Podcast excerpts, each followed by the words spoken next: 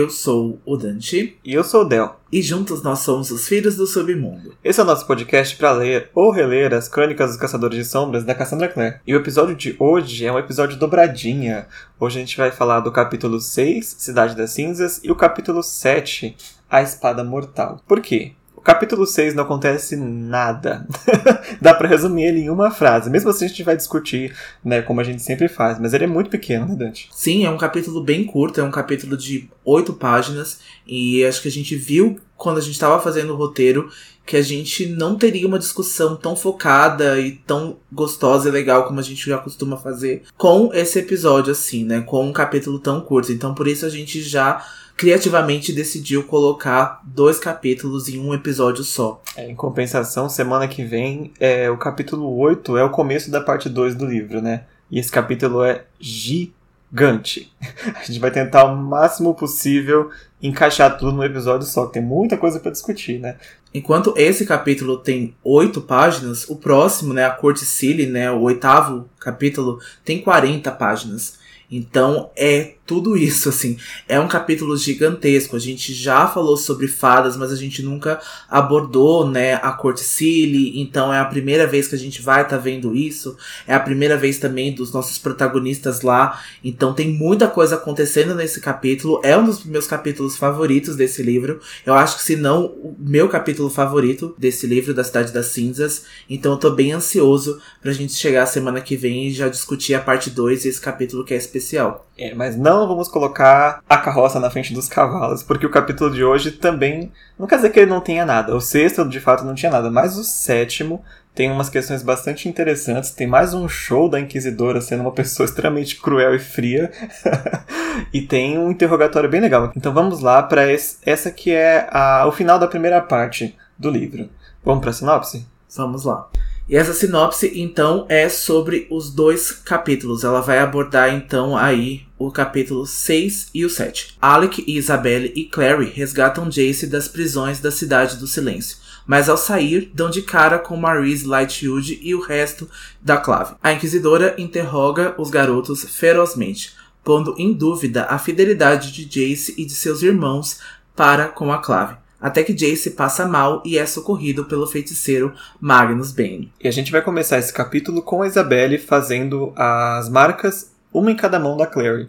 A primeira marca é a marca de clarividência, né, que é aquele olho que a gente sempre vê nas artes, e a marca da outra mão a Clary descreve como duas foices cruzadas, que, consultando o Codex, a gente viu que é a marca de boa sorte, que ela aplicou na Clary. O livro descreve, uh, na verdade, a Isabelle diz para ela, né, que são runas de proteção, mas não é de fato de proteção. É uma de boa sorte e uma de clarividência que ajuda a amplificar a visão, digamos assim, né? Para ela ir mais preparada, mas são runas mais defensivas para ela, né? Exato, até porque a Clary não tem treinamento físico, ela ainda não é uma caçadora de sombras treinada, a gente tá sempre ressaltando isso nos episódios, então a Isabelle quis da melhor maneira ali proteger ela, né, com a runa da clarividência e da boa sorte ali para não faltar sorte nessa batalha, porque a Clary ficaria realmente ali de escanteio, né, em segundo plano na hora da batalha.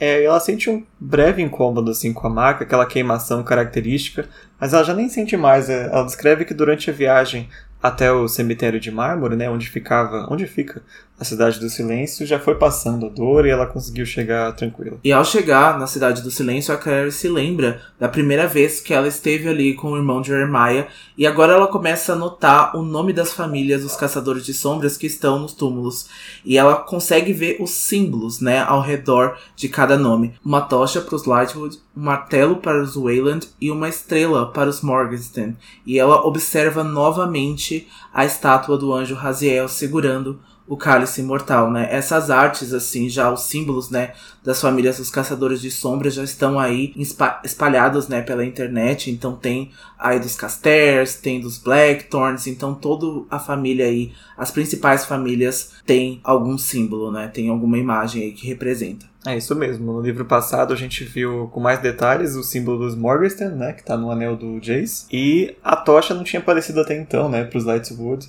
E para quem não, não não lembra, o martelo representa os Wayland por causa da lenda do Wayland Ferreira, né, que seria o primeiro Wayland que era o famoso ferreiro lá da época do Jonathan Caçador de Sombras, e a família acabou assumindo né, essa, essa ferramenta como símbolo. Mas eu realmente gostaria de ver mais essa, essa simbologia durante a série, né? a Cassandra acaba não utilizando tanto depois, né? Não, acho que isso acaba até sendo um conteúdo quase que extra, né? A gente que vê ali, né, se eu não me engano, os Blackthorns são os espinhos, né? Os Casters é um castelo. A gente não costuma ver com tanta frequência, mas é bem legal porque dá um emblema, assim, né? Para as famílias. A gente lembra bastante de Goth, né? Que cada um deles também tem um símbolo, mas seria legal se tivesse essa simbologia mais presente. É, mas eu acho que já está bastante presente esse elitismo das famílias, né? Acho que um emblema é só adicionar ainda mais, do tanto que eles são uma elite de caçadores mesmo, né? Essas famílias importantes. Bom, voltando ao capítulo, a Clary diz que o irmão de Jeremiah usou um símbolo para abrir a passagem da primeira vez que ela veio com ele, né? E o Alec acha estranho porque nessa hora os irmãos do silêncio já deviam ter sentido a presença deles chegando e já aberto a passagem para eles passarem. Mas, como ninguém abriu, o Alec usa um outro método para abrir a porta da Cidade do Silêncio, que é derramando sangue nefilim no cálice que a estátua do anjo segura. E assim também permite que abra a passagem para a Cidade dos Ossos. O que me surpreendeu bastante porque eu não imaginei que o Alec iria conseguir pensar nessa possibilidade, né? Já que os caçadores de sombras ali, né? Já que o anjo transformou o primeiro, né? O Jonathan, o caçador de sombras, pelo cálice, ele imaginou que isso abriria a cidade do silêncio. Então me deixou bastante surpreso dele ter pensado nisso. É, ou mesmo se ele já sabia, é meio que uma, uma abertura reserva, assim, né? Normalmente se abre com os irmãos do silêncio. Então, para você lembrar que tem esse outro jeito de entrar, um lugar que você não vai com frequência, foi bastante esperto dele mesmo. E quando a passagem se abre, a Clary observa a escuridão total na escadaria que leva para a cidade do silêncio e ela começa a relembrar quando ela esteve ali pela primeira vez que tinha tochas iluminando o caminho todo e que agora tá num blackout total, tá numa escuridão total ali e ela percebe essa estranheza, ela percebe que algo ruim aconteceu ali. Até então que ela tira, né, a pedra de luz enfeitiçada, que foi essa que o Jace deu para ela no aniversário, né, de 16 anos da Clary, e ela vai iluminar o caminho então pro Alec e pra Isabelle. É, é curioso lembrar que ah, houve esse questionamento uns livros atrás, quando o Jace estava lá no instituto, né? Que ele falou que a, as, os feitiços do, do Instituto protegiam uh, os caçadores de sombras que moravam lá dentro de ataques de submundano e etc, né? E a Clara justamente se questiona se protegeria se um caçador de sombras atacasse eles. Eu acho que o mesmo se aplica aqui na Cidade dos Ossos, né? Tem tantas e tantas e tantas proteções mas se um caçador de sombras, como foi o caso, resolve é, se virar contra eles aqui, não houve nada que segurasse eles, né? É, a intenção né, do caçador de sombras, no caso do Valentim, é totalmente deturpada, totalmente errada, e mesmo assim a Cidade do Silêncio não foi capaz de proteger. O Valentim conseguiu entrar ali. Não sei se em posse do cálice mortal, a gente não sabe qual que foi aí o, o porquê que a cidade não se defendeu, ou que pelo menos não avisou aos Irmãos do Silêncio com antecedência. É. É, então a gente fica pensando como que essas, até as próprias runas, até as próprias proteções são bastante falhas nesse caso. É, ou até se, se chegasse a avisar, o tamanho da força que o Valentim veio, né, e com quem ele veio, talvez nem tivesse muito o que fazer, né. Eu acredito que sim, porque eles não são guerreiros, mas eles não são fáceis de matar, como vai ser relembrado aí pra gente. Acho que a Marise ou a própria Inquisidora no próximo capítulo vai falar sobre isso. Não é fácil de assustar os Irmãos do Silêncio, então eles têm ali marcas próprias, então eu acredito que eles conseguiriam ter se defendido, pelo menos. Não acho que eles conseguiriam lutar contra o Valentim, contra o Agramon, e se ele foi ali né, com alguns outros guerreiros, mas eu acredito que eles poderiam tentar se defender, pelo menos. Quando eles descem a primeira escadaria, eles chegam no salão. Não sei se vocês lembram quando a gente leu sobre a Cidade dos Ossos, que aquele primeiro salão é o salão que tem os arcos, né? Eles estão incrustados de algumas pedras, e tem os mausoléus, onde são de fato é, enterrados, né, os caçadores de sombras. É porque eles não são literalmente enterrados, né? No caso da Cidade dos Ossos, as cinzas deles são usadas para compor as paredes e a estrutura da Cidade dos Ossos. Até porque isso dá proteção, né? Dizem aí as lendas que isso é a proteção, né? Que até um caçador de sombras, quando ele morre, ele tá em serviço da clave para proteção. É, exatamente. E é por isso que dá-se o nome desse capítulo, que também, além de ser a Cidade dos Ossos, é a Cidade das Cinzas, porque é feita de cinzas e ossos, né? O nome do, do livro e do capítulo. E o Alec até comenta que ele nunca achou que ele entraria na Cidade do Silêncio alguma vez né? Nem depois da morte. Eu não sei porque necessariamente acho que ele não acreditava que seria enterrado ali, será que ele ia morrer de alguma outra forma, não sei porquê. Mas para vocês terem uma noção do quão rara é as visitas aqui, né? Não, não sei nem se existem ritos funerários aqui dentro. Eu imagino que não, porque senão haveria alguma frequência de visitas lá, né? Como a gente tem nos nossos cemitérios.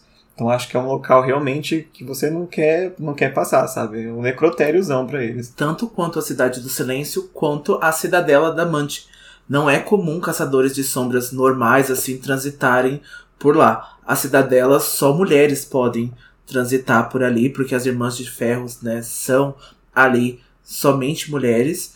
Então, somente as mulheres podem transitar por ali. E mesmo assim, não é comum delas irem até lá. É, porque acho que ambas as cidades têm muitos segredos. Então não é realmente não é um local de trânsito. Eu não lembro aonde, em qual livro que se comenta, né, que há portais na cidade dos ossos, mas que chegam a qualquer lugar do mundo, né? Mas não é por isso que todo mundo vai passando por lá como se fosse uma estação de metrô realmente bastante protegido o trânsito na cidade, né? É, a gente tem alguns lugares que são totalmente protegidos. A gente tem o Labirinto Espiral. A gente pode até falar no nosso Instagram e siga a gente lá no nosso Instagram, arroba Filhos do Submundo.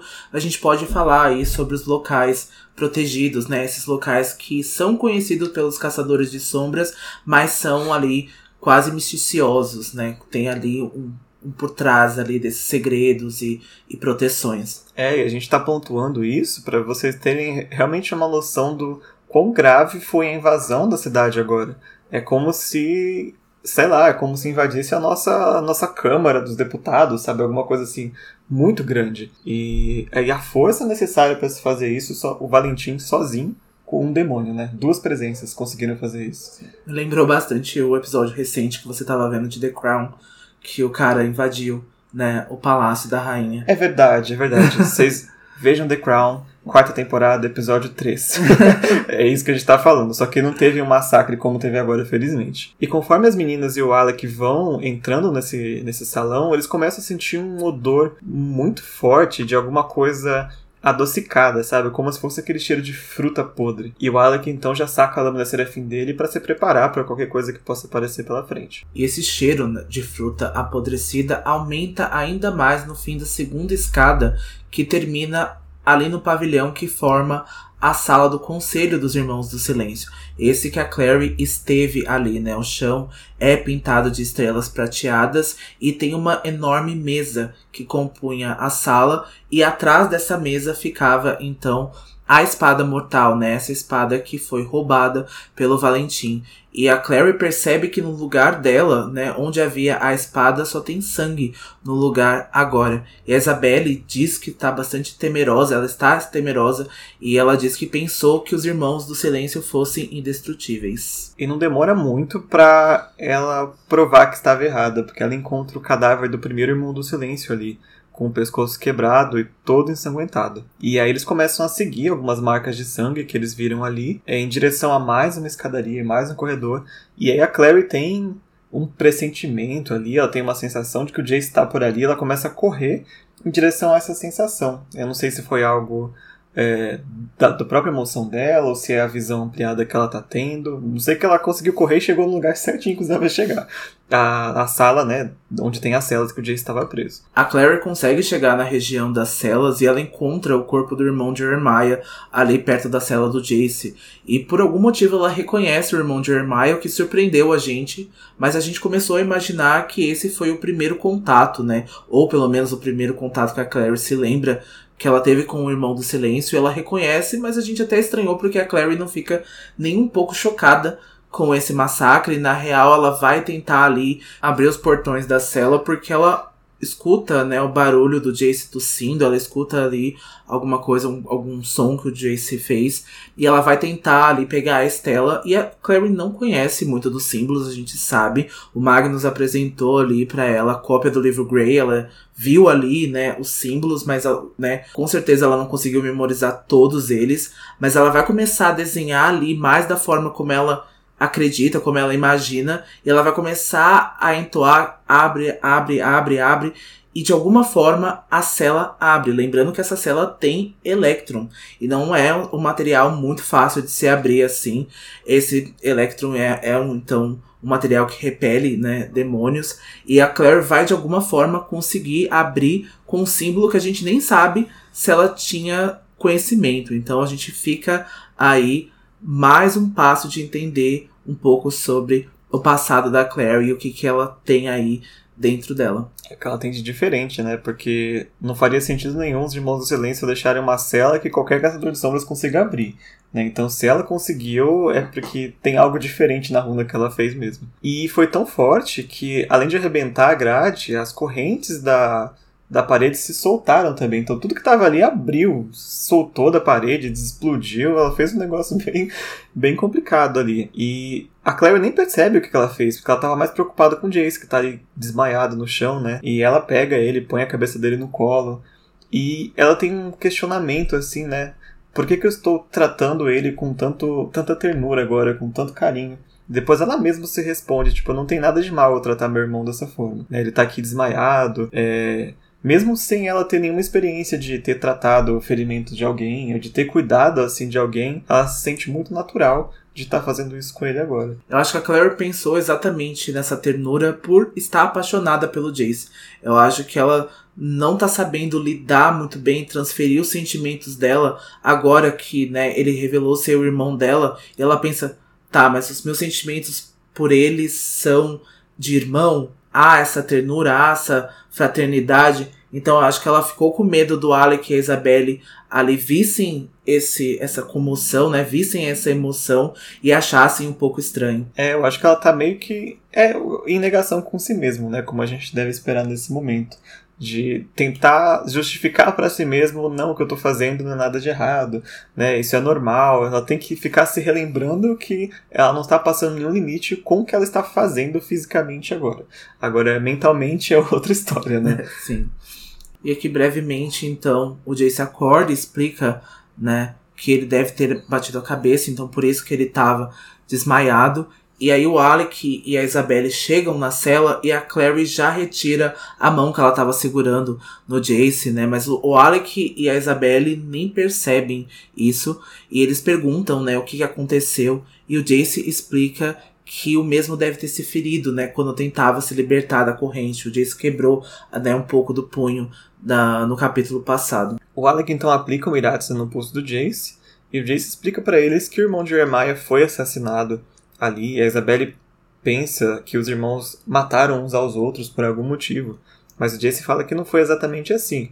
Só que ele não sabe o que exatamente matou os irmãos, né? A gente sabe que foi o Agramon e o terror que ele aplicou neles, né, até a morte, mas o Jason até agora não entendeu o que, que aconteceu. O que, que atacou ele próprio ali na cela. E a Claire sugere que eles devem ir embora antes que o assassino chegue, né? Mas o Jace fala que o responsável não estava mais lá mas que ele poderia trazer de volta, né? Uh, no caso, essa criatura. E todo mundo ficou perguntando, é, ele quem? Ele quem? E o Jace dá uma disfarçada ali, né? Ele deixou escapar sem querer, mas ele não tá pronto para falar sobre o Valentim ainda. Eles se preparam para sair da cela. O Jace tá apoiado no ombro do Alec, porque ele mal tá conseguindo se colocar de pé. E na porta da cela, a Isabelle então cobre o rosto do irmão de Jeremiah com o capuz dele, né? Ela ali presta quase que um ato de condolência pela morte dele.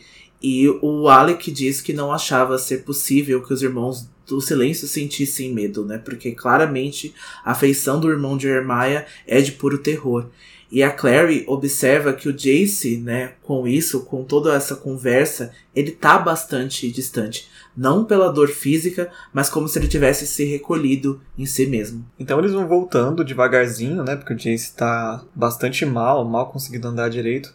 Todo o caminho de volta até a entrada da Cidade do Silêncio. E quando eles chegam ali na última escada, né, onde ficaria a estátua do Raziel, eles veem que está completamente iluminado lá em cima.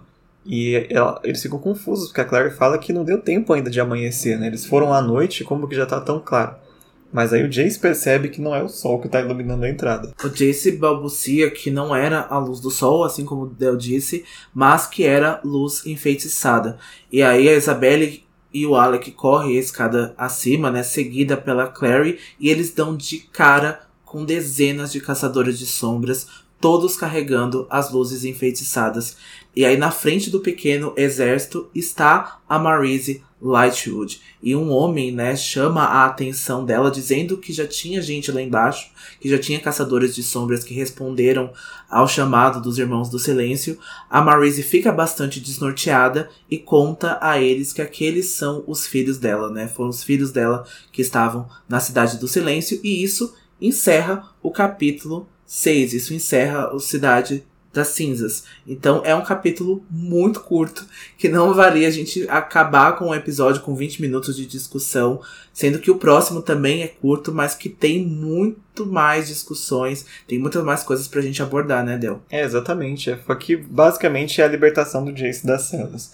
É, a gente ainda conseguiu discutir um pouquinho de coisas, mas agora que vai ficar mais interessante o episódio com a chegada da Marise e de alguns outros caçadores de sombras, que a gente vai falar brevemente. E da Inquisidora, que é o a protagonista desse capítulo, junto com o Jason, né? É, ela vem para fazer barraco, ela vem para ser fria e calculista, ela não tá nem aí que o Jace tá em situação febril, que ele tá quase acamado, ela tá querendo saber do que que tá acontecendo, e se ela pudesse, acho que ela prendia o Jace ainda lá naquela cidade depois toda destruída. Nossa, com certeza ela faria isso. Com Eu certeza. não sei porque ela não pensou em fazer isso agora, acho que porque precisava investigar e ali amassando o crime, senão ela tinha botado ele de volta lá. eu, eu também acho, acho que ele ia acabar ficando mais do que um dia depois disso que aconteceu.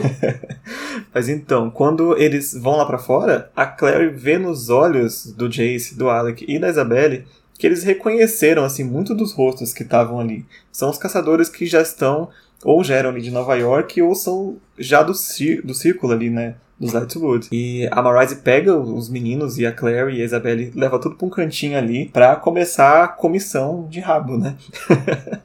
e a quando eles estão chegando, a Clary observa que o Alec tá mexendo no telefone ali, depois ele até para, e a gente vai perceber lá no final do capítulo que ele já estava chamando o Magnus para cuidar do Jace.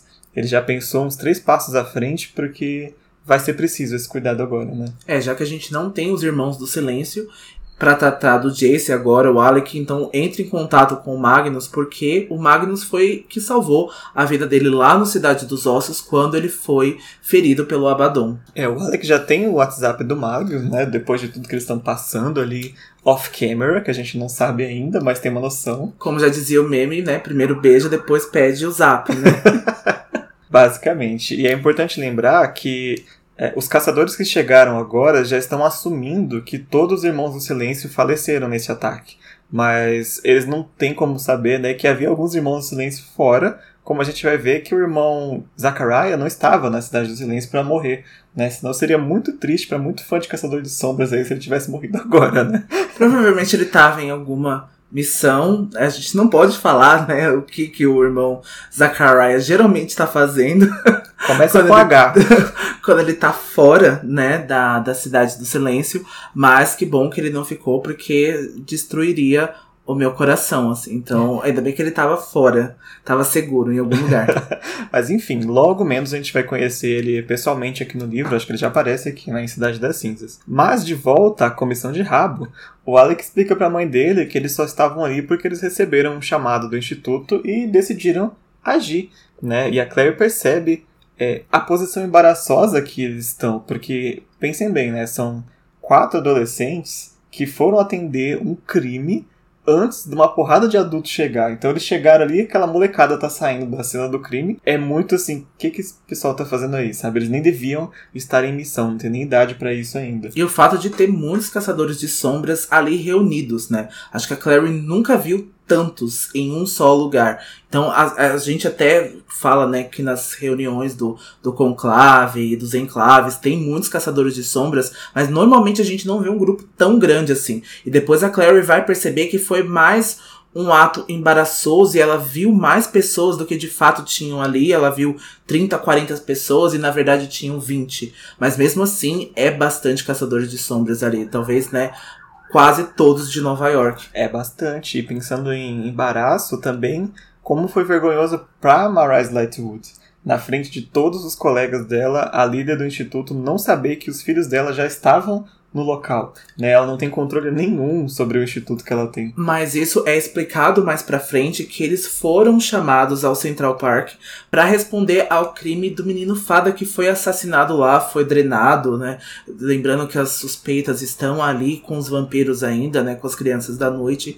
Então, os pessoal do instituto de Nova York foi chamado ali junto com a inquisidora para resolver aquele problema. Então eu acho que isso foi muito bem pensada pelo Valentim, que conseguiu distrair os adultos do Instituto de Nova York para mandar os meninos, já que eles não conseguiriam fazer nada e que os adultos estavam distraídos com outras coisas. É, eu nem sei se ele contou que os meninos iam para lá, mas é realmente embaraçoso para Marise encontrar os filhos dela ali né, sem ela ter enviado, né, tipo, o que que eles estão fazendo aqui, né? Total, né, é uma perda de mandato, né, uma perda de, de autoridade. De autoridade. E se não bastasse essa interação embaraçosa, a Isabelle era encarada vorazmente por uma mulher de cabelos prateados que depois a gente vai descobrir que é a Madeleine Belflor. E o Alec explica que eles não puderam chamar ninguém porque todo mundo na Cidade do Silêncio está morto. Então não importa mais eles terem chamado os Caçadores de Sombras do Instituto, porque o que já tinha que acontecer ali aconteceu.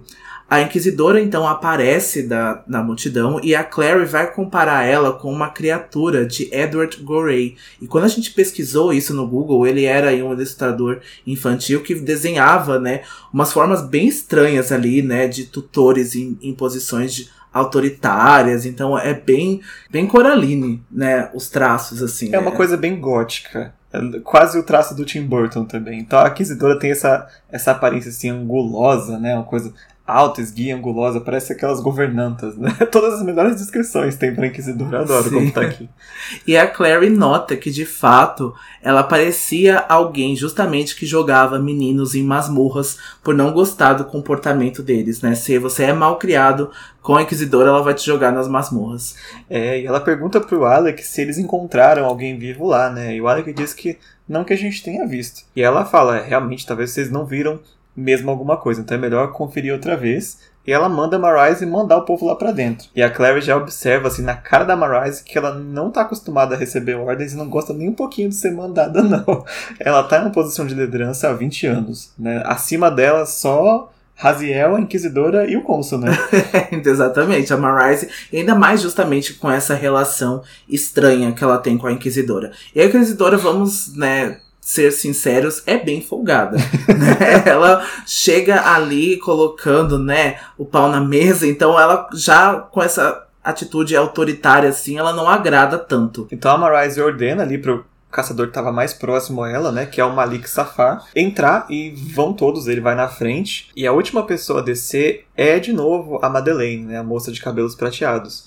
E ela tá descendo, ela para na metade da escada para olhar para Clary. E a gente é descrito no livro que ela tá com uma expressão de que está ansiosamente querendo falar alguma coisa, mas por algum motivo ela decide não falar e ela volta para a cidade do silêncio. E vai ser importante lembrar dela mais para frente, por quando ela de fato aparecer, né, e falar o que ela queria falar, porque ela tem um passado assim com, com os outros caçadores adultos, principalmente com a Jocelyn, e vai ter alguns assuntos que ela vai trazer para a história depois, né? Então, é, a Madeleine é da época do ciclo. É, então... dessa época toda. Então, lembre da Madeleine. A gente, eu não lembrava da Madeleine até ela reaparecer agora no livro, mas ela vai ser importante pro final do livro. A Marise, então, tá bastante pensativa ali, ela acaba verbalizando alguns pensamentos dela, e ela pergunta se alguém mataria os Irmãos do Silêncio, já que eles não são guerreiros.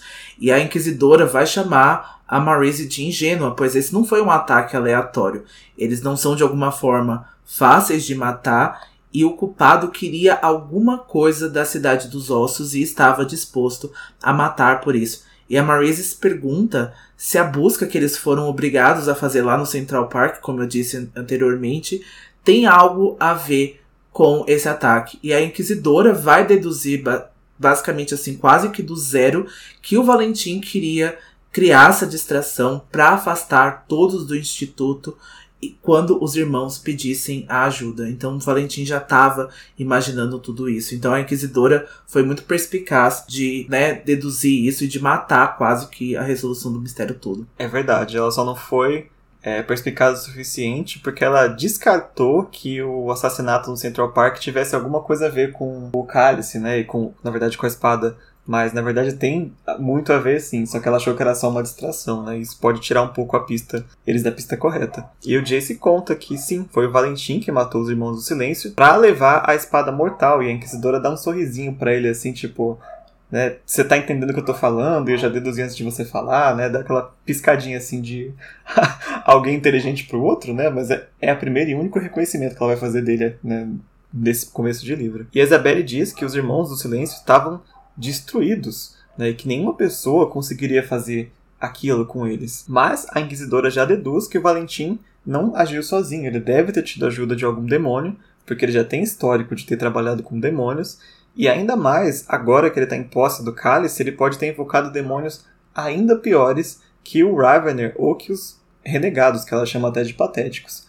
Mas quando ela fala do Ravener, ela já dá uma olhadinha assim, fatal pra Clary. É, eu acho que ela foi assim afrontosa com a Clary, tipo, ah, eles eram patéticos e você é patética por ter sentido medo deles e ter quase morrido com isso. A Clary imaginava que a Inquisidora não sabia da existência dela até esse momento, mas a Inquisidora tá sabendo de tudo que aconteceu ali. Ela sabe dos Raveners que estavam no apartamento da Clary e depois, quando ela foi lá com o Jace e os renegados estavam lá. Então, assim, ela tá sabendo de tudo e ela foi até afrontosa com uma menina de 16 anos. Eu tô falando que essa véia é insuportável.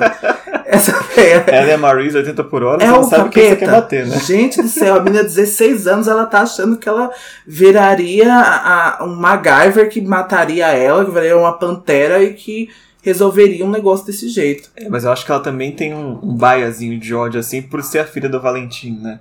Então acho que o mesmo ódio que ela tem com o Jace, ela tem com a Clary. Tem um ódio para todo mundo, né? Parece aquela mulher da fazenda que acaba discutindo com todo mundo da fazenda. Ela fala: Ah, tem um pouquinho de ódio para todo mundo. É a Inquisitora. O Jace, bastante pálido nesse momento e com manchas febris, disse que não sabe nada sobre os demônios, mas que confirma que o Valentim foi até ele, que foi lá na cela dele provocar o Jace, né? E o Jace até fala, se refere a ele como um vilão de filme barato, né? Que ele foi ali provocar. E a Inquisidora começa a suspeitar e começa a questionar o Jace e fala: olha ele foi até a sua cela e ele não contou nada sobre os planos dele, ele não contou nada sobre o ataque, para onde ele foi. A Inquisidora tá achando que essa história não tá coincidindo, né? Que não tá batendo de alguma forma. É, eu acho que o único ponto que ela tem razão é que o Jason não está contando tudo que o Valentim falou para ele. Mas pelo menos o que ele contou é verdade, né? O Valentim pelo menos revelou que ele havia roubado a espada e assassinado os irmãos do silêncio, né? Esse mínimo ele contou para os outros. E a Marise perguntou para ele se o Valentim também contou aonde ele estava indo, o que, que, ele planejava fazer agora que ele tem dois instrumentos mortais, né? E o Jace fala que não, não contou nada, mas a Inquisidora avança nele, fisicamente avança nele, e fala que eu não acredito em você. e o Jace fala que não esperava que ela acreditasse, né? Nem ela, nem a Clave. E a Inquisidora, inclusive, olha para o Alec e pede para ele deixar os sentimentos dele pro Jace um pouco de lado e perceber qual que é a chance do Valentim ter passado pela cela do Jace, batido um papinho com ele lá e não ter contado o resto dos planos. Ela tá querendo jogar todo mundo ali contra o Jace agora, né? Inclusive para a batalha dele. Só que essa chance que ela tá falando não é tão improvável assim. O Valentim pode muito bem, como ele fez, ter contado só parte do plano, não ter entregue tudo para a pessoa que ele ia deixar lá presa na cela para ser interrogada pela Clave depois, né? É, pro pessoal que já leu até o final e a gente sabe quando a conclusão dos planos do Valentim, a gente sabe que ele não sairia contando assim o que que ele faria pro Jace, porque ele não confia no Jace e ele tá usando o Jace de alguma forma, isso ficou bastante visível até para as pessoas que estão lendo pela primeira vez. Então, ele não contaria, ele tá usando, ele tá dando aquelas informações quando ele bem entende, quando ele consegue usar o Jace de alguma forma, e ele não contaria. Mas não tem como a Inquisidora saber, ela quer avançar mesmo ali, ela quer jogar todo mundo ali na, contra o Jace para ver se de alguma forma desestabiliza o Jace e ele se sente sozinho e ele acabe contando Né? Eu acho que isso é uma tortura quase psicológica. Acho que ela tem noção disso que ela tá É, fazendo. Com certeza, ela não precisa nem da espada mortal pra fazer um interrogatório bem pesado também. E tem a questão que a gente falou no episódio da semana passada, do fato do Valentim ter deixado o Jace lá de propósito, né? E não ter tirado ele dali. Porque continua desestabilizando todo mundo a presença do Jace ali, sem as pessoas saberem com quem de fato ele tá aliado ou não. Então ele não tá nem aí se o Jace vai sofrer na mão da Inquisidora, da Clave, desde que é, desestabilize né, a Clave. Daqui um pouco adiante, a Marise vai até questionar isso, né? Se não foi esse o motivo do Valentim ter roubado a espada. Eu acho que ter roubado a espada não, mas ter deixado o Jace sim foi um motivo é, de desestabilizar as pessoas. Ele usou o próprio filho para isso. Eu acredito nisso, pelo menos, né? Eu também creio. E nesses interrogatórios, ali da Inquisidora, o Jace vai dizer uma frase em italiano que, na tradução, diz mais ou menos assim: Se eu acreditasse que minha resposta fosse para uma pessoa que voltaria ao mundo, e é justamente um trecho de Inferno de Dante que a Inquisidora reconhece imediatamente. Ela diz que ele ainda não está no inferno, mas se continuar mentindo para a clave, vai desejar que estivesse. Porque a Inquisidora acha muito estranho que a espada da alma tenha sumido exatamente na noite anterior ao julgamento do Jonathan, né, ao julgamento do Jace. E que há muita estranheza de ter sido exatamente roubada pelo pai dele. O Jace fica até um pouco surpreso, porque ele mesmo não tinha pensado é, nisso, né? Em quão, que o pai dele poderia ter ajudado ele de alguma forma. Na verdade, ele nem acredita nisso. Ele acha que o pai dele levou a espada para ele mesmo, né? E não para ajudar o Jace a escapar do interrogatório, coisa do tipo. Só que a Inquisidora continua repetindo que é muito conveniente, tanto pro Jace, que fugiu do interrogatório, quanto pro Valentim, porque agora o Jace não pode revelar nenhum segredo né, do pai dele. E o Jace fala que não sabe nenhum segredo do pai, que o pai dele nunca contou nada para ele. Né? E que, de certa forma, ele tá certo, né? O Valentim não, não, não discute os, os planos dele com o Jace. Ainda, pelo menos. Não, exatamente como a gente disse, né? Pela criação do Jace, pelo passado que eles tiveram juntos, a gente sabe das manipulações do Valentim e o que, que foi. Eu acho que ele não revelaria nada justamente para que fosse usado depois. Ele só quer soltar as informações na hora que forem totalmente precisas. É, ou então quando for úteis para ele, né? Ele é muito é, perspicaz em quando ele solta alguma informação. E até a própria Inquisidora agora vai começar a questionar por que, que o Valentim pegou a espada se não para ajudar o Jace? E a Clary vai dizer que é um instrumento mortal seria o suficiente já para que o Valentim roubasse isso, porque o Valentim busca poder. Então a Clary não está exatamente errada, eu acho que ela está muito certa nisso. Eles não sabem os planos do Valentim ainda para os instrumentos mortais, eu acho que nem a Inquisidora sabe, porque ela só vê a espada como um objeto de julgamento. Ela só vê ali como algo de interrogatório, e é algo muito mais além disso. Então por isso que o Valentim tem um motivo de ter roubado isso. Ainda nesses questionamentos, né, dessa discussão, a Marise sugere que ele pode ter feito isso justamente para enfraquecer a moral da clave e desestabilizá-los. Também acho que o palpite da Marise não está tão errado assim. É também uma desestabilização e é também algo a ver com moral, assim, olha, consegui roubar o segundo instrumento mortal basicamente na cara de vocês, né? E isso que a gente estava até discutindo aqui previamente antes de começar o episódio, que eles deveriam ter aumentado a segurança, já que ele conseguiu o cálice mortal, né? Ele roubou o cálice mortal, consequentemente era de se pensar que ele iria pro segundo, e do segundo ele vai pro terceiro.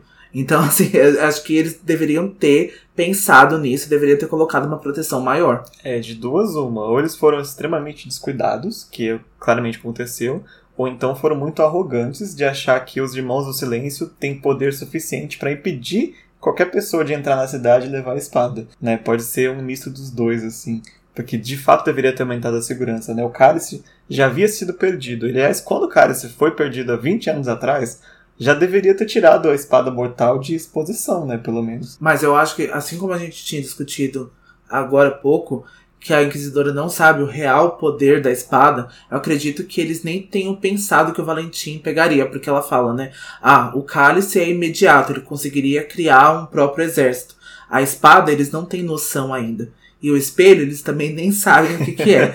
Então, assim, é uma coisa que eles não têm ideia, né? Até os próprios caçadores de sombras não têm ideia da própria história. É, vem um pouco da ignorância também, né? Pena que o vilão da história pouco mais inteligente que eles nesse quesito. E por isso que ele conseguiu fazer o que ele fez com tão pouca, tão pouca coisa, praticamente, né? Ele e o demônio, que não era pequeno, mas é dois, duas pessoas, né? Digamos assim. Então, essa, essa, esse questionamento é interrompido pelo Jace. O Jace levanta a mão assim, meio que cai sentado na grama ali, né? O Alec e a Clary correm para socorrer ele, e a Clary percebe que o Iratse do pulso dele sumiu, que é um sinal de que não estava funcionando.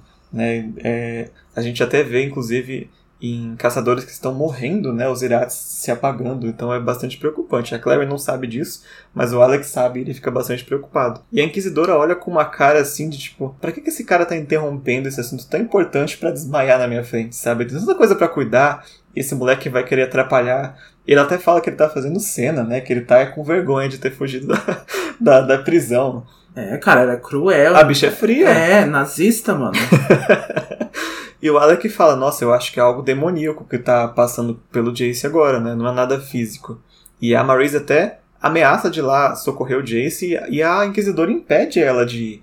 Ela fala que é, é ceninha do Jace, que ele não tá passando mal coisa nenhuma, não, porque ele devia estar tá, é preso e não aqui fazendo cena aqui fora. O Alec vai se revoltar bastante com essa cena, dizer que o Jace precisa bastante de um médico, mas ele vai se interromper, lembrando que os irmãos do silêncio estão mortos agora. Então ele sugere que leve o, o Jace até o Magnus Bane. E a Marise vai pôr em dúvida a reputação do feiticeiro, né? Ela vai dizer: "Ah, ele não é muito confiável. Ah, ele não tem uma reputação muito legal". Mas o Alec vai sair em defesa do Magnus e dizer que fora o Magnus que salvara ele quando a vida dele estava em perigo, quando os Irmãos do Silêncio não conseguiram salvar ele, né? Acho que os Irmãos do Silêncio nem responderam ao pedido da Isabelle de socorro lá no final do Cidade dos Ossos. Então, foi o Magnus que foi aí salvar a vida do Alec. Com certeza ele consegue agora tratar o Jace. Mas a Inquisidora implacável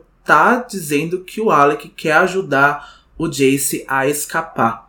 Então ela não tá crendo na história. Então a gente acerta quando ela quer manter o Jace em situação de prisão ali na Cidade do Silêncio. Se ela pudesse, batia nele, dava uma peia nele ali, piorava a situação dele, deixava ele cadeirante, se ela pudesse. Direitos humanos é uma coisa que não existe no dicionário Morgan Herondale. É cadeia neles e ponto.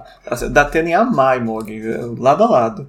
Personagens que voltariam e Bolsonaro e Morgan. Ah, eu acho que ela tem uma cara de Moro. Mais Moro, porque eu acho que ela não é tão burra assim, mas Nossa, deve verdade, ser por aí, né? verdade. E o Alec diz que o Magnus jamais vai deixar o Jace escapar, porque ele não quer de forma nenhuma contrariar a Clave, né? O Magnus está sempre fugindo de problema com a Clave e ao mesmo tempo os problemas com a Clave estão sempre caçando o Magnus, né? Outra vez. E a Inquisidora fala como que ele acha que o Magnus vai impedir o Jace de fugir, já que é muito difícil você manter um caçador de sombras aprisionado. Ela acha, não, ele é um feiticeiro, como que ele vai prender esse, né, esse caçador de sombras adolescente ferido?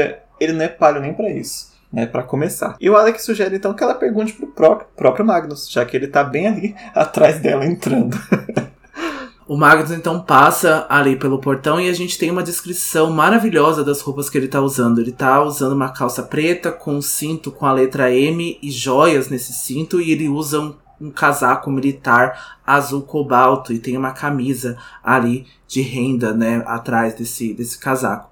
Ele olha pro Alec ali de uma forma animada até, mas a atenção dele é chamada pro Jace que tá caído ali no chão. Ele vai até se perguntar se o Jace tá morto ou se tá vivo, que ele pode chutar o Jace, né, pra tirar a certeza. Mas ele vai levar uma bronca da Inquisidora, porque tem ódio para todo mundo ali. Ela vai dizer que as habilidades médicas do Magnus são necessárias nesse momento para o interrogatório, né, para o inquérito ali, porque ela tá preocupada com isso. Ela tá preocupada com esse interrogatório, ela não quer saber se o Jace vai estar tá vivo ou morto. O importante é que ele responda o interrogatório.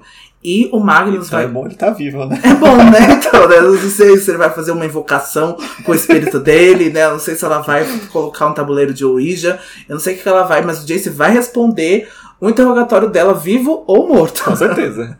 e o Magnus então vai falar que esse tratamento aí vai custar caro, porque o Magnus não faz nada de graça e ele está certíssimo sobre isso. Com isso a Inquisidora aceita, mas com condições. Primeiro que o Jace não pode ficar no instituto, porque claramente ainda tem risco de fuga.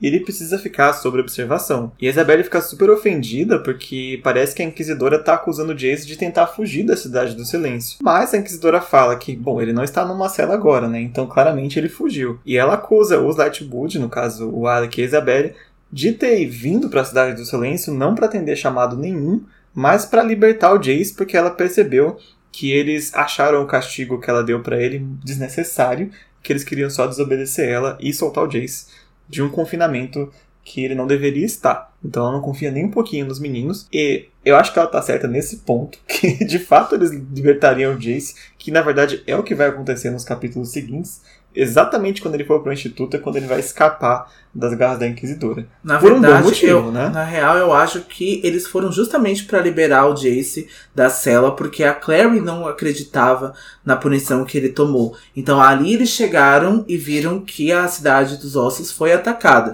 Então foi uma consequência eles terem visto isso. Mas eu acho que o pensamento, em primeiro lugar, era ter tirado o Jace da punição que a Inquisidora colocou ele. É, e também do perigo, né, que ele tava correndo já que tava tendo um ataque na cidade, né? Acho que ninguém é, se preocuparia com o Jace até os caçadores chegarem, descer, encontrar o Jace, ele ia passar muito mais tempo ali, ou talvez até ter morrido, né? Porque ele tá gravemente ferido. E a Inquisidora continua dizendo que ela não vai ser enganada com a mesma facilidade que o Alec e a Isabelle conseguem enganar os pais deles. E ela não acredita que eles não vão tentar libertar o Jace de novo. De novo, ela está certa. Eu não quero ficar dizendo que a Inquisidora está certa o tempo todo, mas nessa frase eu acho que ela está correta sim, né?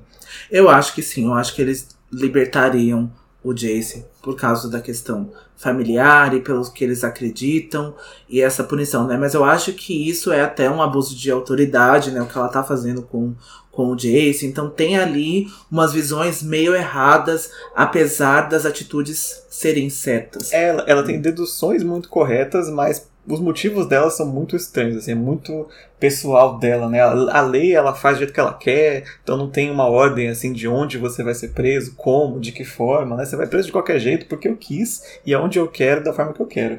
Ela é muito bossy, né, nesse sentido. A Isabelle fica completamente vermelha, né, depois de ter sido acusada assim pela inquisidora, e o Magnus chama a atenção de todos e sugere que o Jace fique na casa dele, né, que o Jace então se hospede na casa dele. A inquisidora vai perguntar pro Alec ao invés do Magnus, então a gente vê que a Inquisidora em nenhum momento a não ser para dar a bronca no Magnus, ela se dirige a ele, né? Então ela fala o seu feiticeiro, né? Como assim, o seu cachorro vai saber que o Jace é de extrema importância, né? Que ele é um réu aqui, que ele precisa participar desse interrogatório. E o Alec vai tentar ali, até defender e dizer que ele não é o feiticeiro dele, né? Então, como se o Magnus pudesse responder e pode responder por ele mesmo. Mas vamos ser sinceros, ele é o feiticeiro dele sim. Eu não acho que seja. Eu acho que o Magnus ele tem muita história é, é, particular e muita história própria. Eu acho que ele é um personagem muito grande para ser resumido a um feiticeiro de alguém. Senão ele seria o feiticeiro do Will, senão ele seria o feiticeiro da, da Emma. Eu acho que ele tem muito mais histórias e particularidades dele. E eu acho que ele é um personagem que funciona muito bem solo. Alô, Malek fãs. Ele é o feiticeiro dele sim, concordem comigo. Ele não é o feiticeiro dele. O Magnus é o feiticeiro de quem ele quiser, dele próprio mesmo. Se ele não quiser ser dele, ele é meu. É isso. E o Magnus vai contar que ele já manteve, né, prisioneiros para Clave antes e que o histórico dele aí é excelente e o contrato é impecável. E a inquisidora então aceita e pede para que ele avise quando Jace estiver bem para falar. É, notem que quando ele estiver bem, para falar, não quando ele estiver somente bem. O Magnus aceita essas condições e ele já vai lá socorrer o Jace, já, né, o Jace começa a acordar e pergunta o que, que o Magnus está fazendo ali, e o Magnus chama ele de novo colega de quarto, porque agora eles vão morar juntos por um tempinho enquanto o Jace está se recuperando. E assim a gente acaba os capítulos 6 e 7 e o nosso episódio de hoje. É isso, então essa discussão ficou um pouco maior, né, do que a gente pretendia, mas como a gente falou, né, era um capítulo muito curto, o capítulo 6, e a gente tinha mais coisas para discutir com o 7, então a gente espera que vocês tenham gostado desse formato aí de episódios duplos, porque podem ser voltados no futuro, né? A gente pode voltar a colocar dois episódios em um só se a gente não vê que a discussão tá sendo grandiosa, assim, se a discussão está abordando tanto quanto a gente quer. É, apesar que com a Cassandra é muito difícil ter capítulo pequeno, né? A gente tá cada vez aumentando mais e mais e mais os capítulos e o próximo vai ser gigante e acho que vai ser raridade a gente juntar assim. Mas comentem lá no nosso Instagram, arroba Filhos do Submundo, e no nosso Twitter, arroba Filhas Submundo, o que, que vocês acharam do episódio de hoje. E para terminar, vamos pro nosso momento Grimório desses dois capítulos. O momento que eu vou colocar no meu Grimório essa semana é a discussão que o Jace teve com a Inquisidora, que começa com o Alec. Jace não é um mentiroso. Alec disse com fervor. Use o cérebro, Alexander, disse a Inquisidora sem tirar os olhos de Jace. Deixe de lado a lealdade ao seu amigo por um instante. Qual é a probabilidade de Valentim ter passado pela cela do filho para ter uma conversa paternal sobre a espada da alma e não ter mencionado o que pretende fazer com ela, nem sequer para onde estava indo? Se eu credesse, Temia a resposta fosse, disse Jace em uma língua que Clary não conhecia. A persona Temai tornasse ao mundo. Dante, a inquisidora pareceu um pouco entretida. Inferno. Você ainda não está no inferno, Jonathan Morgenstern apesar de que se insistir em continuar mentindo para a clave, vai desejar que estivesse. Ela voltou para os outros. Não parece estranho para mais ninguém que a espada da alma tenha desaparecido na noite anterior ao julgamento de Jonathan Morgenstern perante a ela e que tenha sido o pai dele quem a levou? Meu momento grimório é a entrada do Magnus no cemitério. Até a Inquisidora ergueu as sobrancelhas quando Magnus passou pelo portão. Ele pousou o olhar no rosto de Alec por um instante, com animação e mais alguma coisa, antes de olhar para Jace que estava na grama. Ele está morto? perguntou. Parece morto. Não, irritou-se Marise. Ele não está morto. Você verificou? Eu posso dar um chute se você quiser. Magnus foi na direção de Jace. Pare com isso, irritou-se a Inquisidora. Soando como a professora do terceiro ano de Clary, ao exigir que ela parasse de desenhar na mesa com a caneta. Ele não está morto, mas está machucado, acrescentou, quase de má vontade. Suas habilidades médicas são necessárias. Jonathan precisa estar bem o suficiente para interrogatório. Tudo bem, mas vai custar.